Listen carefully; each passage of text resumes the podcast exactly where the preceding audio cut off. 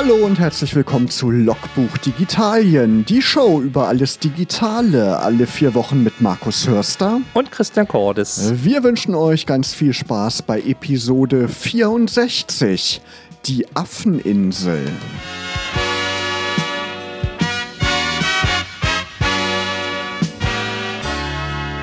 Ja, Christian, die 64, das ist ja so eine magische Zahl in der Computertechnik. Ne? Man denke an 64-Bit-Prozessoren zum Beispiel oder an Commodore C64, ein Braunschweiger Produkt. Genau, eben Bezug zur Region. Nintendo 64, die Spielekonsole. Also wir sind angelangt bei dieser legendären Zahl 64 Episoden Logbuch Digitalien. Nächsten Monat im Mai haben wir, glaube ich, fünfjähriges Jubiläum, Christian. So schnell vergeht die Zeit. Ja. Genau, und die letzten beiden Sendungen hatten wir ja spannende Gäste. Einmal ging es um die Medienkoordination Braunschweig, dann um die Smartphone-Schule in Wolfsburg. Wenn ihr die Folgen verpasst habt, dann schaut mal unter logbuch-digitalien.de vorbei.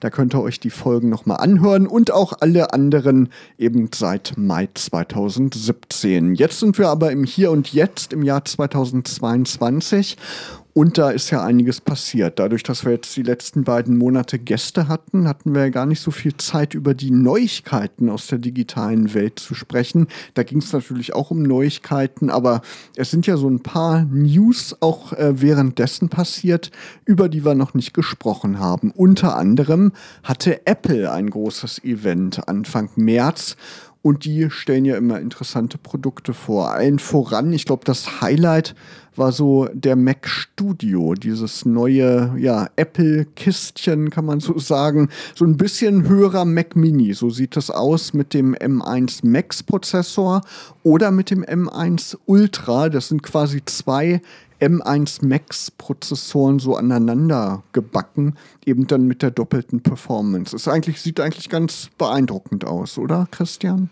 Ja, also vom Design her haut es mich jetzt nicht völlig aus den Socken, aber der, der Inhalt ist schon äh, phänomenal und äh, natürlich ähm, gibt es wieder ein paar mehr Anschlüsse. Das ist, glaube ich, für viele Pro-User interessant und ähm, ja, es ist also ich finde das Spannende ist eigentlich, äh, von, wenn man die, auf diese Geräte guckt, dazu gehört natürlich noch das Studio-Display, was dazu gekommen ist, dass Apple ein Stück weit sagt, wir machen den 27 Zoll iMac nicht weiter. Also zumindest die Vermutung aktuell, muss man dazu sagen.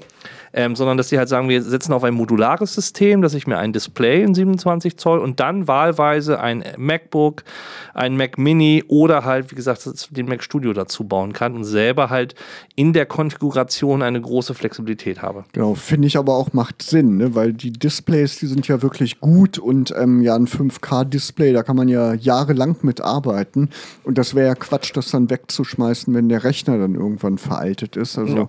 von der Idee eigentlich ganz gut und du hast die Anschlüsse schon angesprochen.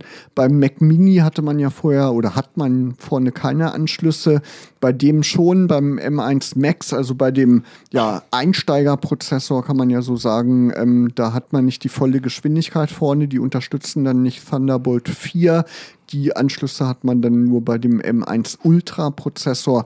Aber für die meisten Leute reicht das, glaube ich, hin. Aber die Spannbreite, was den Preis angeht, ist schon ganz schön groß. Ne? Es geht ja los bei, ich glaube, 2100 oder 2200 Euro. Und wenn man das dann alles voll ausreizt mit Arbeitsspeicher, mit äh, Prozessorkern und vor allem auch SSD, Festplattenspeicher, da ist man dann schnell bei über 8000 Euro für so eine Kiste. Das ist schon eine Menge Schotter aber wenn man den Benchmarks glauben kann, ist das Gerät wesentlich schneller als der ungefähr 15.000 Euro teure Mac Pro von vor wenigen Jahren, der so vor drei Jahren rausgekommen ist. Also das ist schon beeindruckend, was diese Kiste kann und dann eben auch relativ stromsparend. Mal gucken. Im Juni, Apple hat jetzt angekündigt, da ist ja dann die WWDC, die jährliche Entwicklerkonferenz da werden dann bestimmt auch wieder ein paar neue Produkte. Man munkelt ja die iPad Air, nee, nicht die iPad, die MacBook Airs vorgestellt. Mal gucken. Aber im mhm. März wurden ja auch noch weitere Produkte vorgestellt, Christian. Genau, also insgesamt waren es äh, noch das Studio-Display. Ähm, das ist praktisch ja ein, ein iPhone und ein Display zusammengepackt, weil da drin werkelt quasi der A13-Prozessor. Genau, ähm, älterer Chip, ne? Genau, aber das macht das Display so ein bisschen smarter. Da gehen die Meinungen so ein bisschen aktuell auseinander. Ähm, abschließend kann ich da auch noch nichts zu sagen. Ich würde mir das mal angucken. Für mich das Spannendste, neben einem neuen iPhone SE, was ich jetzt nicht so spannend fand, sondern das war auch erwartet, hat äh, diverse Verbesserungen, aber es bleibt halt immer noch ein SE und ist, glaube ich, eher so für den Unternehmensmarkt halt das interessantere Gerät, äh, weil man es halt preislich ähm, sehr weit ausrollen kann. Das spannendste Gerät, was mich überrascht hat, ist eigentlich das neue iPad Air, muss man einfach dazu sagen. Äh, konsequent die Designlinie weitergeschrieben, also kein Face ID, sondern ein Touch ID, aber ansonsten mit dem M1-Prozessor ist es völlig gleich auf mhm. mit dem Pros. Das ist schon cool und eben dann günstiger auch, ne? Was kostet das iPad Air ungefähr? 550, 580 im Einstieg, okay. glaube ich, so in der Größenordnung. Ja, da ist ja echt dann viel Power für ja relativ kleines Geld, muss man sagen. Ne? Genau. genau, und du hast halt auch das äh, Magic äh, Keyboard, also die, die Kompatibilität zu der äh, Tastaturhülle. Ähm, Apple Pencil 2 Support, ähm, Type-C-Anschluss. Das ist nicht ohne. Genau, also ich glaube, mit diesen M-Prozessoren hat Apple wirklich einen beeindruckenden Weg eingeschlagen. Mal gespannt, wann der M2-Prozessor vorgestellt wird. Wird hier dann eine kleine Leistungssteigerung auf jeden Fall zu erwarten sein. Ähm, ja, vielleicht ist es dann jetzt zur WWDC soweit. Wir werden das auf jeden Fall beobachten. Du hast noch eine andere News aufgegabelt. Ähm, ein iPhone-Netzteil mit 35 Watt. Was hat das denn damit auf sich? Ja, es, äh, es gab so einen Leak äh, in den letzten Tagen. Das ist so ganz brandaktuell. Es gibt ein Apple hat ja mit Ladegeräten, wir erinnern uns vielleicht noch äh, tra traumatisch an AirPower, diese berühmte Ladematte, das hat ja nie so hundertprozentig funktioniert. Und jetzt ist irgendwie durchgekommen, dass Apple ein neues Netzteil baut, ähm, als Zubehör allerdings, nicht beiliegend bei allen Geräten, was quasi ähm, zwei Geräte gleichzeitig laden kann. Ist jetzt auch nichts Neues, kennen wir von anderen Herstellern wie Anker und Co. schon länger. Aber aus dem Hause Apple gibt es halt praktisch das erste Mal wieder ein ja, schnell ladefähiges ähm, Netzteil, was es so in der Form ja auch nicht gab. Es gibt halt oder gab früher klassisch die 20 Watt ähm, Netzteile, die so ein bisschen ovalförmigen. Ja, und jetzt äh, bringen sie anscheinend was Neues. Okay, mal gespannt, ob das dann wirklich so kommt, ob die Leaker recht haben, wie ja so oft in letzter Zeit. Die iPhones haben, glaube ich, auch gar keine Netzteile mehr dabei. Ne? Das machen die ja irgendwie so aus Umweltschutzgründen. Kopfhörer und Netzteile fehlen. Okay. Aber das ist ganz schön kostspielig auch, ne? sich eins dazu zu kaufen. Ich glaube, ja. Ja, aber mittlerweile. aber die meisten haben halt eins rumliegen. Das ist halt die Idee, ne? Und wenn man irgendwie jeden, jedes Jahr, wie manche eben ein neues iPhone kauft, dann hat man irgendwann eine ganze Sammlung, ein ganzes Museum mit Netzteilen. Das äh, braucht ja auch keiner wirklich. Genau. Du hast ja auch so ein bisschen Gedanken gemacht. Ähm, ja, du hast das iPad Air ja angesprochen. Vielleicht braucht man irgendwann noch gar keinen Laptop mehr. Nee, ich habe äh, auch noch ein neues Produkt gesehen. Anker ist ja vielen auch als Zubehörmarke bekannt. Die haben ein neues Dock auf den Markt gebracht. Das 551 nennt sich das, was quasi mit USB Type-C, also auch äh, Type-C-fähige äh, Tablets halt äh, packen kann. Und die Frage ist tatsächlich, wenn wir jetzt immer mehr sehen, dass auch am Beispiel von Apple die Performance der Prozessoren von Tablets ja immer besser wird. Das heißt, die Frage, wird irgendwann das Tablet so den, das Notebook als Reisegerät ablösen? Weil wenn man mal realistisch betrachtet, und ich frage mich das ja selber auch, was mache ich eigentlich meistens, wenn ich unterwegs bin? Da machst du keinen großen aufwendigen Videoschnitt, sondern ähm, es ist zum Kommunizieren, Videokonferenzen, Mails checken, ein bisschen Kalender verwalten, äh, surfen, so, solche Dinge. So, und die kann eigentlich jedes Tablet heutzutage wunderbar bewerkstelligen. Und ich habe ein Touch-Display, ich habe eine Möglichkeit mit einem Pencil zu arbeiten, ich kann noch eine Tastaturkombi dran machen. Das, das bietet halt eigentlich unheimlich viel Vorteile. Geringeres Packmaß und auch Gewicht.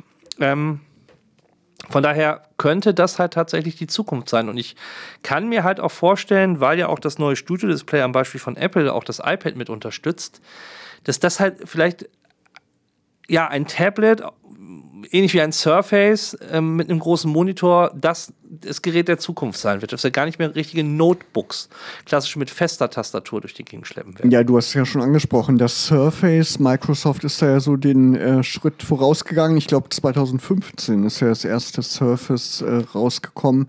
Und das ist ja so der Ansatz, aber irgendwie im Tablet-Bereich ist ja mittlerweile Apple eigentlich der Standard. Ne? Es gibt ja Android-Tablets, es gibt ja äh, eigentlich kaum Alternativen.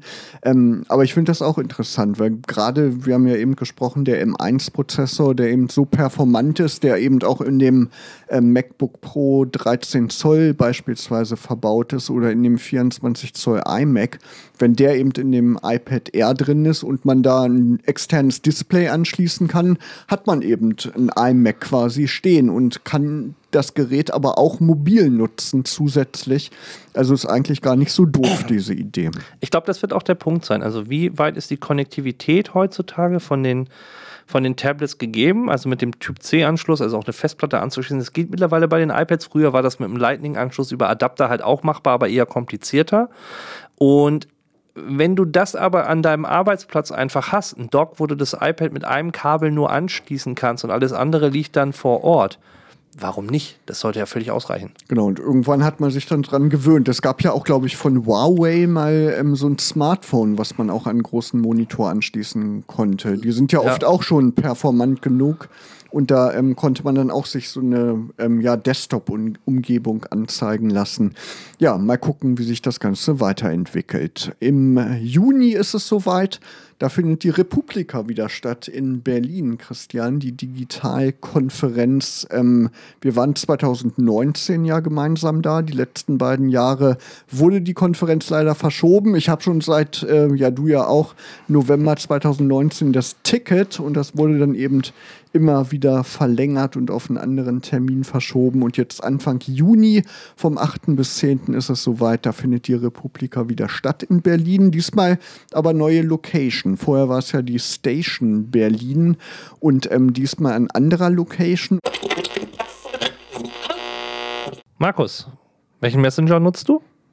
Meistens WhatsApp, ganz, ganz selten mal Signal, was ja äh, empfohlen wird, aber im Prinzip eigentlich nur WhatsApp oder Facebook Messenger auch ähm, hin und wieder. Du? Äh, tatsächlich auch ein WhatsApper, äh, Trema und Signal.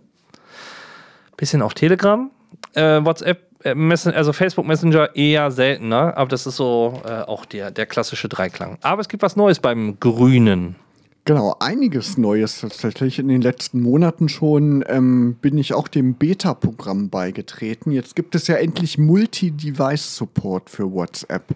Das war ja immer so ein Problem. Das war sehr stark immer an Smartphone gebunden und es gab ja immer schon diese WhatsApp Desktop-App, aber die hat nur funktioniert, wenn man mit dem Smartphone auch online war, im selben WLAN zum Beispiel.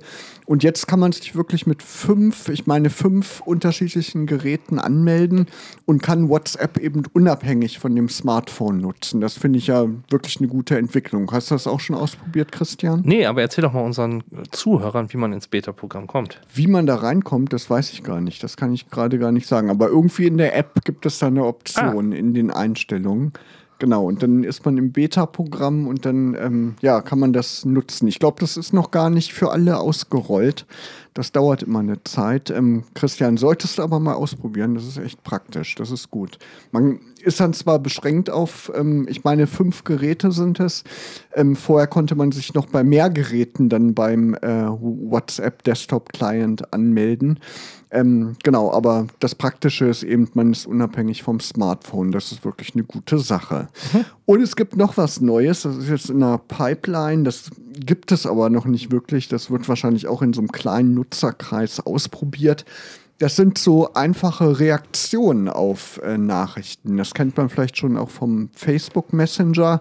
Wenn du mir jetzt irgendwas schreibst und ich ähm, will sagen, ja, okay, finde ich gut, dann brauche ich dann nicht mehr schreiben, ja, Christian, okay, das ist gut, sondern da kann man dann auf die Nachricht gehen, die du mir geschrieben hast und dann so verschiedene Reaktionen auswählen, wie man das von den Emojis kennt. Und da ist dann beispielsweise ein Daumen hoch oder ein Herz oder ähm, ja, ein lachender Smiley, ein weinender Smiley. Und so ähm, kann man diese ganze Unterhaltung so ein bisschen vereinfachen. Das wäre ja echt cool, wenn das dann demnächst auch ähm, für alle WhatsApp-Nutzer ausgerollt wird. Und es gibt was Neues beim Thema Sprachnachrichten, Christian. Bist du ein Sprachnachrichten-Junkie? Nee. Nee, ich auch nicht. Ich hasse eigentlich Sprachnachrichten. Ich verstehe immer nicht, warum man dann nicht gleich kurz anruft. Man kann ja sogar in WhatsApp auch anrufen. da, da, hat man dann auch eben direkt die Antwort und ähm, die Reaktion auf die Frage, die man eben womöglich hat. Aber viele stehen ja auf Sprachnachrichten und da gibt es eben ähm, was Neues. Wenn man eine Sprachnachricht nämlich ähm, derzeit aufnimmt und ähm, ja, sich vielleicht verspricht oder zu lange die Sprachnachricht ähm, aufnimmt, dass die einfach total ausufernd ist und der ähm, ja, Gesprächspartner sich dann fünf Minuten die Sprachnachricht anhören muss, dann ähm, hatte man bislang immer Pech. Dann hat man die aufgenommen und der hat die bekommen und dann war sie halt verschickt. Jetzt demnächst wird es möglich sein, die Sprachnachricht ähm, nochmal anzuhören, bevor man die verschickt. Dann kann man das nochmal kontrollieren und es wird auch möglich sein, nochmal Bereiche von der Sprachnachricht neu aufzunehmen, dass man dann nochmal ansetzt und das nochmal überschreibt. Also das ist ja eigentlich nicht schlecht. Und was auch gut sein wird, ähm, kennst du vielleicht, wenn du eine Sprachnachricht bekommst und die anhörst und dann ähm, währenddessen vielleicht eine E-Mail checken willst, dann hört die Sprachnachricht auf zu spielen und in Zukunft wird die im Hintergrund weiterlaufen auf dem Smartphone. Also da kannst du währenddessen dann auch noch was anderes machen, während, weiß ich nicht, deine Oma dir das Kochrezept ähm, vorsagt oder so. Per FaceTime natürlich. Per FaceTime, genau. genau, das gibt es Neues bei WhatsApp. Also ja, immer wieder was Neues in der Mache. Die App, die entwickelt sich immer weiter. Ist irgendwie nicht tot zu kriegen, auch wenn die Datenschützer da oft äh, Sturm laufen. Aber ich weiß nicht, WhatsApp ist eben die meistgenutzte Messenger-App, gerade in unseren Breitengraden. Und ähm, da nützt es halt auch nichts, wenn man Signal nur benutzen will und keinen da erreicht, oder Christian? Ja, das ist ein Umerziehungsprozess, aber das äh, ist, ist tatsächlich so. Das ist wie mit Faxgeräten, die werden so schnell in Deutschland auch nie abgeschafft. Genau.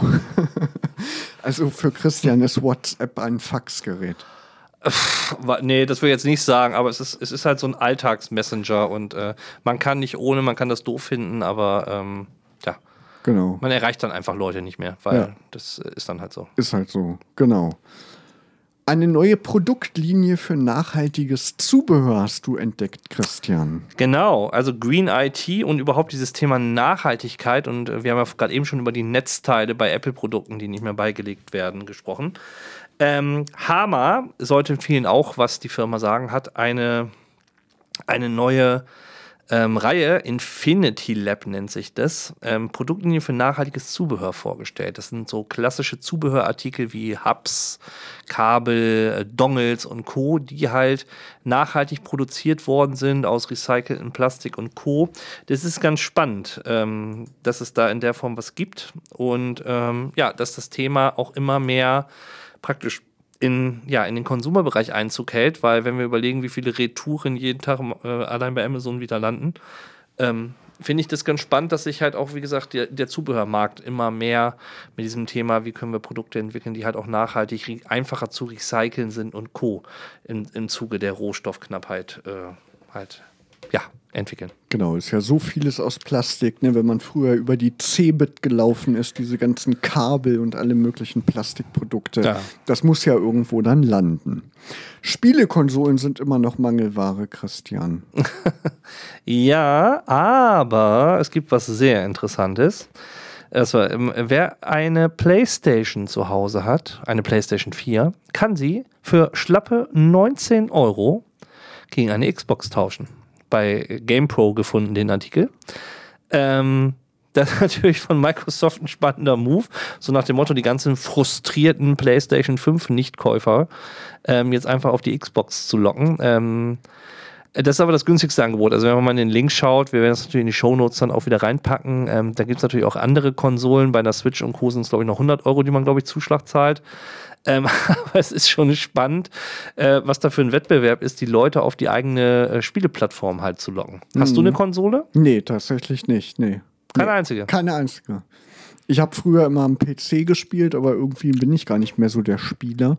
Aber bei den Grafikkartenpreisen haben wir ja auch schon oft drüber gesprochen. Wenn ich jetzt wieder spielen wollen würde, dann würde ich natürlich mir auch irgendwie eine Xbox oder eine Playstation kaufen. Das ist irgendwie finanziell wesentlich sinnvoller und die ja, sind ja auch ähm, langlebiger angelegt, die Geräte. Also ich habe seit einem Jahr angefangen, tatsächlich äh, Nintendo Switch zu zocken. Und ähm, von dem Konzept bin ich sehr überzeugt.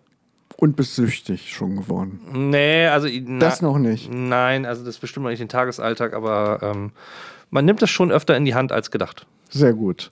Ja, und für die Retro-Gamer gibt es auch was Neues. Man muss ja nicht unbedingt eine neue Konsole haben, ja, mit der neuesten Technik und der fotorealistischsten Grafik, sondern man kann ja auch so ein bisschen mal in Erinnerungen schwelgen. Christian, mit welchem Computer hast du denn früher mal gespielt?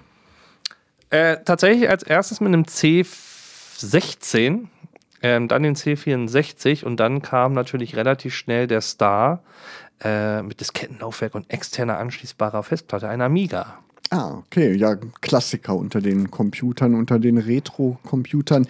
Ich hatte früher immer auf dem äh, Schneider-Computer von meinem Vater gespielt. Kennst du die Firma Schneider? War das das Ding mit der eingebauten Datasette?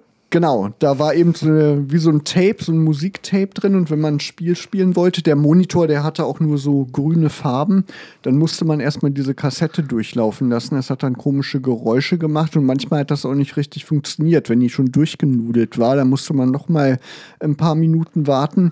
Ja, und irgendwann lief das Spiel dann. Genau damit habe ich immer viel gespielt und später kam dann ein Atari. Da habe ich auch ähm, viel mitgespielt mit so einem Schwarz-Weiß-Bildschirm. Ah, ST. Genau den, so ein ST, genau. Und ähm, dann hatte ich irgendwann selber auch einen Atari und der sah auch ähm, so ein bisschen aus wie so ein Amiga. Bei Amiga war das ja auch, da hatte man den Computer so in der Tastatur mit eingebaut. Genau, und jetzt gibt es eine Neuauflage, hast du rausgefunden. Genau, ähm, also wir haben ja schon den Nintendo, den NES gab es äh, vor ein paar Jahren mal als Nachbau, den Super NES und ähm, jetzt gibt es den, Ami den C64 gab, gibt es auch als Nachbau und jetzt gibt es den Amiga als Nachbau. Ähm, den Amiga 500, den klassischen. Es gab ja den Amiga 1000 und den Amiga 2000, glaube ich, und der 500 ähm, mit diesem äh, brotkastenförmigen Design, wo praktisch der Rechner und das Diskettenlaufwerk hinten dran geschweißt wurde. Äh, den gibt es tatsächlich wieder zu kaufen aktuell bei Amazon für, ich glaube, 130 Euro oder so. 130 Euro, ja, das ist ja echt ähm, übersichtlich. Und ähm, ja, wie schließt man den an? Weißt du das auch? Ja, das ist äh, bei den neuen sind es immer HDMI-Ports. HDMI. Genau. Also das ist dann doch modern, eben der Ja. Look ist ähm, retro, aber dann kann man es wenigstens an modernen äh, Fernseher anschließen. Ähm, Spiele in 720p Auflösung, das hatte man ja früher auch nicht. Da war man ja auch ein bisschen grobkörniger unterwegs, genau. Ja, cool. Also für Retro-Gamer bestimmt ein ganz heißer Tipp. Ihr hört Logbuch Digitalien. Ja, Christian, wir haben eben schon über Retro-Gaming gesprochen. Der Amiga, der hat eine Neuauflage bekommen. Da kann man eben in Erinnerung schwelgen. Und apropos in Erinnerung schwelgen. Ich habe vor zwei Wochen eine News gelesen, ja, die mich ähm, auch in Erinnerung schwelgen lassen hat. Denn ich war früher ein großer Fan der Spielereihe Monkey Island. Das ist ja im Prinzip die Mutter aller Point-and-Click-Adventures. Ähm, sind ja nicht mehr ganz so populär so als Genre. Aber früher war das echt ganz groß, so zu 486er Zeiten und so hatte man eben so schöne Geschichten, die man durchspielen konnte, schöne Bilder und dann hatte man eine Spielfigur, die dann Rätsel lösen musste oder man selbst musste eben die Rätsel lösen und die Figur dann da durchmanövrieren mit bestimmten anderen Charakteren sprechen. Und Monkey Island war halt total abgedreht vom Humor her.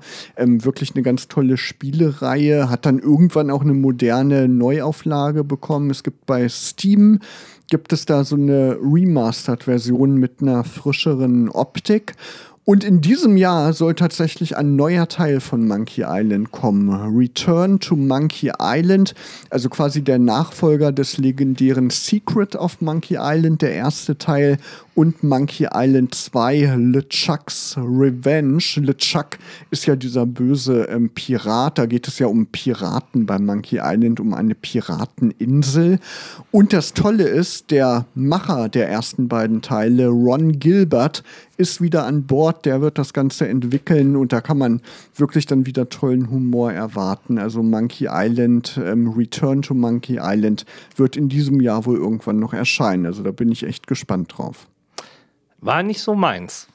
War nicht so deins? Habe ich nicht gespielt. Ich habe eher ähm, Manic Manson und äh, ja, das gab's auch. Ja. Ähm, Leisure Sweet Larry hieß es, glaube ich. Genau, das war so ein bisschen anzüglich, ne? Genau. das, das, das, waren eher so die. Das andere war, genau, so eine war dieses, äh, dieser Typ und das andere war doch mit dem Geisterschloss irgendwie, wo du dann auch durch die Gegend und mit Monstern und Day so. of the Tentacle gab es ja, noch. Genau. Ne? genau. Und dann ähm, ich glaube, ein deutsches Spiel war das Baphomets Fluch. Das war so eine Reihe, die habe ich auch ganz gerne gespielt. Also das waren wirklich Spiele, die irgendwie hängen geblieben sind. Oder was auch ganz cool war, Toonstruck. Kennst du das vielleicht? Nee. Das, das war so mit so Comicfiguren, auch ganz abgedreht. Also da waren echt legendäre Point-and-Click-Adventures dabei. Genau, da bin ich echt gespannt drauf, ähm, ja, wie das äh, wird. Das neue Monkey Island irgendwann in diesem Jahr soll es dann wohl kommen. Und dann kann man sich vielleicht ins Wohnzimmer setzen, das gespickt ist mit Ikea-Möbeln, Christian. Unsere nächste Geschichte. Ja, also Ikea wird ja äh, ein bisschen immer mehr zu so einem kleinen Digitalunternehmen. Ähm, wir erinnern uns an die Kooperation mit Sonos bei den Boxen. Symphonisk heißen die Dinger ähm, die ja schon sehr spektakulär waren, wo man praktisch eine Sonos-Klangqualität-Box vergleichbar für kleines Geld bekommt. Und ähm, das ist nicht nur das Einzige. Sie haben letztes Jahr auch angefangen, so Gamer-Möbel zu machen und so ein bisschen Zubehör in dem Bereich. Es gab auch so einen Fernseher, so eine Fernsehkonsole irgendwie, die sie auf den Markt gebracht haben. Und jetzt macht IKEA wieder mit was ganz Neuem ähm, von sich ähm, reden, haben wir bei T3N gefunden. Jetzt wollen sie auch Solarzellen verkaufen, Akkus und vor allen Dingen auch ähm, natürlich in den Bereich der Wallboxen, Thema Elektromobilität halt einsteigen, was okay. natürlich sehr, sehr spannend ist, ähm, dass man nicht nur irgendwann eines Tages in allen Haushalten ein Billigregal oder ein Kallax, wie es jetzt heißt, vorfindet, sondern vielleicht auch eine IKEA Wallbox oder äh, irgendwelche Akkus oder ähnliches. Aber die Solaranlage muss man dann schon im Außenbereich irgendwie anbringen. Ne? Auf dem Billigregal ist das nicht so sinnvoll, oder? Nee, äh, nee ich hoffe auch nicht, dass so viele Imbusschlüssel beiliegen, dass man sich am Ende bei den Solarpanels totschrauben muss oder äh, zwei zu viel hat oder ähnliches. Äh, das wird nochmal spannend sein, wie so die Philosophie da funktioniert. Aber insgesamt, dass IKEA halt auch diesen Schritt halt geht, also weg von vom Holzhändler, der äh, gepresste Presssparen in Möbel packt, so nach dem Motto, ähm, jetzt halt äh, in, in, in, in, Mikroelektronik reingeht. Also alle wandern in Digitalien sozusagen, man merkt es wieder an diesem Beispiel. Genau. Ja, und da sind wir beim Thema Social Media angelangt. Instagram, da war ja, ja eine riesen Aufregung. Weiß ich nicht, ob man es Aufregung ähm, nennen kann, aber auf jeden Fall war die ja althergebrachte Instagram-Community ziemlich aufgebracht, als Instagram vor ein paar Jahren diesen algorithmischen Feed eingeführt hat, Inzwischen sieht man ja total viel Werbung bei Instagram und vor allem sieht man nicht mehr wirklich die Posts von den Leuten, ähm, denen man eigentlich folgt und die Posts, die man eben eigentlich sehen will. Jetzt hat Instagram aber so einen Schritt rückwärts gemacht und bietet wieder einen chronologischen Feed an. Man hat jetzt wenigstens wieder die Option, wenn man oben links in der Instagram-App äh, klickt, da hat man dann die Auswahl, eben ähm, die Beiträge von den gefolgten Accounts zu sehen oder eben Favoriten. Man kann sich eine Favoritenliste jetzt auch anlegen, wenn man vielleicht irgendwie 1000 Accounts folgt und da ein bisschen den Überblick verliert verliert, kann man eben seine Top 50 oder so als Favoriten zusammenstellen und ähm, kann dann abends da gemütlich äh, durchscrollen. Mal gucken, wie sich das auf die Like-Zahlen und die Interaktion so auswirkt. Ähm, aber ich finde das auf jeden Fall insgesamt eine gute Entwicklung, weil dieser Feed, der war zwischendurch ähm, wirklich so voller Werbung, dass man da irgendwie gar nicht mehr das gesehen hat, was man eigentlich sehen wollte. Ja, und wenn man so im Internet unterwegs ist, braucht man ja auch einen Internetbrowser. Christian, welchen benutzt du? Äh, Mobil Safari, nicht an den Apple-Geräten und ansonsten eigentlich eher Chrome. Genau, ich bin auch Chrome-Nutzer, im Prinzip seit mehr als zehn Jahren irgendwie, als Chrome äh, eingeführt wurde. Seitdem nutze ich das eigentlich vorher immer Firefox. Und ähm, du hast Safari angesprochen. Safari war auf dem Browsermarkt bislang auf Platz 2 hinter Chrome, wahrscheinlich wegen den ganzen Apple-Geräten. Jetzt wurde der Browser aber durch Microsoft Edge eingeholt. Microsoft Edge basiert ja auch auf Chromium, also quasi die gleiche Technik, auf die auch Chrome basiert und ähm, ist jetzt auf Platz 2, aber relativ dicht davor, 9,65 Prozent, Safari 9,56. Also hm. das kann sich dann bald auch wieder drehen. Aber ganz interessant, ähm, dass Microsoft da aufgeholt hat Wahrscheinlich auch durch diese neue Technik. Nachhaltigkeit, ein großes Thema, auch bei bekannten Playern. Oder Markus? Genau, wir haben ja eben schon über Zubehör gesprochen, nachhaltiges Zubehör und auch Google will sich jetzt für Nachhaltigkeit einsetzen. Du kennst ja wahrscheinlich iFixit, ne? Diese ähm, ja, äh, Internetseite, Internetplattform, die ähm, sind bekannt dafür, dass die ähm, ja, bekannte Geräte aufschrauben und so ein bisschen auseinandernehmen und dann eben auch Anleitungen zur Verfügung stellen, wie man die Geräte dann eben ähm, ja, selber reparieren kann. Man kann da auch Werkzeuge kaufen. Manchmal brauchst du ja, wenn du ein Smartphone äh, heile machen willst, spezielles Werkzeug. Und die gehen jetzt eine Partnerschaft mit Google ein, um eben die Pixel-Smartphones äh, besser reparierbar zu machen. Das ist ja auf jeden Fall eine gute Entwicklung. Mal gespannt, wie das äh, weitergeht. Ja, da gab es ja auch so ein Repair-Programm von Apple, was angekündigt worden ist, dass man irgendwann die iPhones selber. Mhm. Die Frage ist tatsächlich, wie viele Leute machen das in der Praxis? Da habe ich so ja, aber auf jeden Fall besteht die Möglichkeit und ich finde, das ist eine ja, wichtige Entwicklung und ähm, genau, dann hat man nicht so viel Elek Elektroschrott, weil ich habe ja auch schon gesagt, ich habe das OnePlus 6 Smartphone, das 2018 auf den Markt gekommen, aber von der Performance ist das echt noch super und ähm, wenn man das reparieren könnte, wäre das ganz praktisch. Und es gibt noch was Neues die Deutsche Bahn, die hat eine neue Kooperation geschlossen mit Vodafone, weil wenn man so mit der Bahn unterwegs ist, da kennt man das ja, da ist man oft in einem Funkloch, wenn man dann gerade telefonieren möchte oder so. In den ICEs ist es ja nicht mehr so ein großes Problem, da hat man ja eigentlich ganz gute WLAN-Abdeckung, auch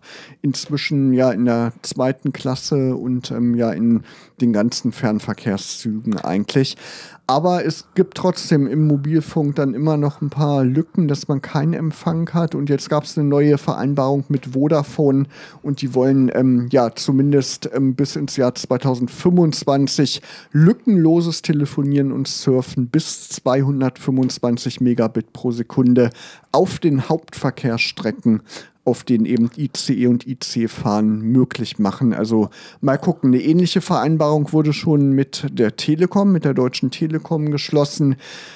Der dritte große Anbieter, Telefonica O2, ähm, ja, mit dem wird noch verhandelt. Mal gucken. Und dann irgendwann kann man dann wirklich von Flensburg bis zum Bodensee dann lückenlos telefonieren, Christian. Ja, wobei man wissen muss, ähm, für alle, die mit der Bahn fahren, Telekom, Vodafone, also O2 und O2, also Telefonica, alle drei SIM-Karten sind in den Zügen verbaut, sodass quasi man deshalb eigentlich fast meistens gutes Internet hat. Genau, ist irgendwas immer irgendwie in der genau, Nähe. Genau, da sind alle drei Netze drin und die werden praktisch zusammengeschaltet, mhm. äh, je nachdem, und äh, geben dann halt ähm, das Signal aus. Genau. Und damit sind wir auch schon bei unserer beliebten Rubrik, dem monatlichen App-Tipp.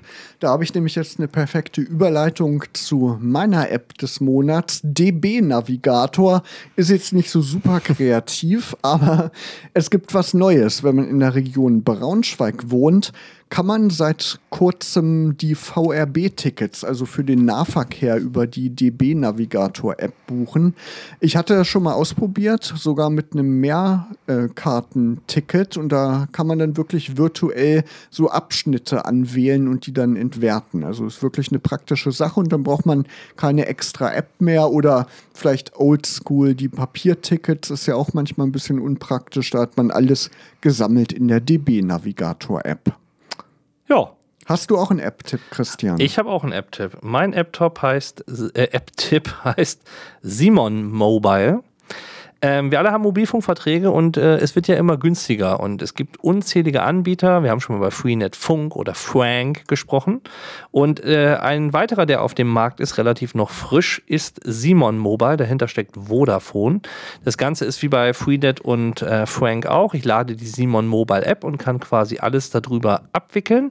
Das Spannende hier ist, wie gesagt, das Vodafone-Netz und ich bekomme 8 GB LTE-Datenvolumen, also LTE 50 allerdings nur ähm, für, wenn ich die Nummer mitbringe, glaube ich, für 8,99. Das ist, glaube ich, ein guter Preis mit natürlich Telefon, Flat, SMS, Flat, den ganzen Krempel obendrauf. Aber so in der Liga unter 10 Euro gibt es mittlerweile oder um die 10 Euro sehr, sehr viele Angebote, die man halt einfach jetzt mittlerweile mal vergleichen sollte.